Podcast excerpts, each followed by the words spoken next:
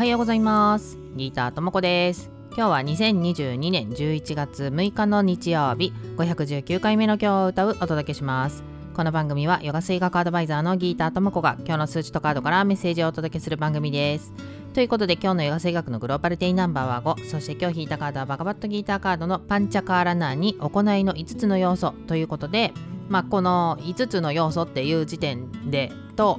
今日の映画性学のグローバリティナンバー5っていうのがねつながってるかなと思うんですけどバガバットギーターカードっていうのはバガバットギーターっていう本の、まあ、最初から最後までをちょっとずつこう区切ってそしてカードのメッセージにね、えー、その一部を抜粋しながら書かれたカードなんですけどこのパンチャカーラナーには一番最後のカードになります。なので本当にこのバガバットギーターという本が伝えたかったことの総まとめみたいな感じになるんですけど今日はカードのメッセージのこの部分を抜粋してみたいと思います。長く苦しい迷いの時は終わりを告げようとしています。あなたは自由になるためにここにやってきました。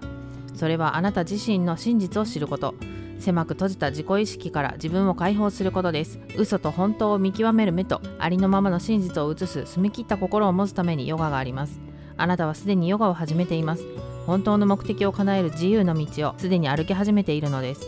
今苦しくたとえ思った通りにいかなくてもあなたが正しい道にいることは間違いありません。安心して自分の道を生きていいのです。ということで5っていうのは行動を表す数字でもあるので本当に自分の道を進んでいっていいんだよ前に向かっていっていいんだよっていうそういう行動の5っていうのもあるかなというふうに思ったのでここの部分を抜粋してみました。で途中にはもうあなたはヨガをしていますって書いてありますけどうんヨガなんかしたことないですけどみたいな 人もいるかもしれないですけどでももう生きること自体がねヨガだったりするんですよね。それはただこれがヨガだよって言われて、えー、その型の中にはまっている必要はなくってみんなが生きているうちにいろんなことを考えて学んでっていうやっているそのこと自体がもうヨガなので今自分が行動していることっていうのにしっかりと自信を持って続けていってもらえたらいいんじゃないかなと思います。ではでは今日も良い一日をお過ごしください。Have a nice day! バイバイ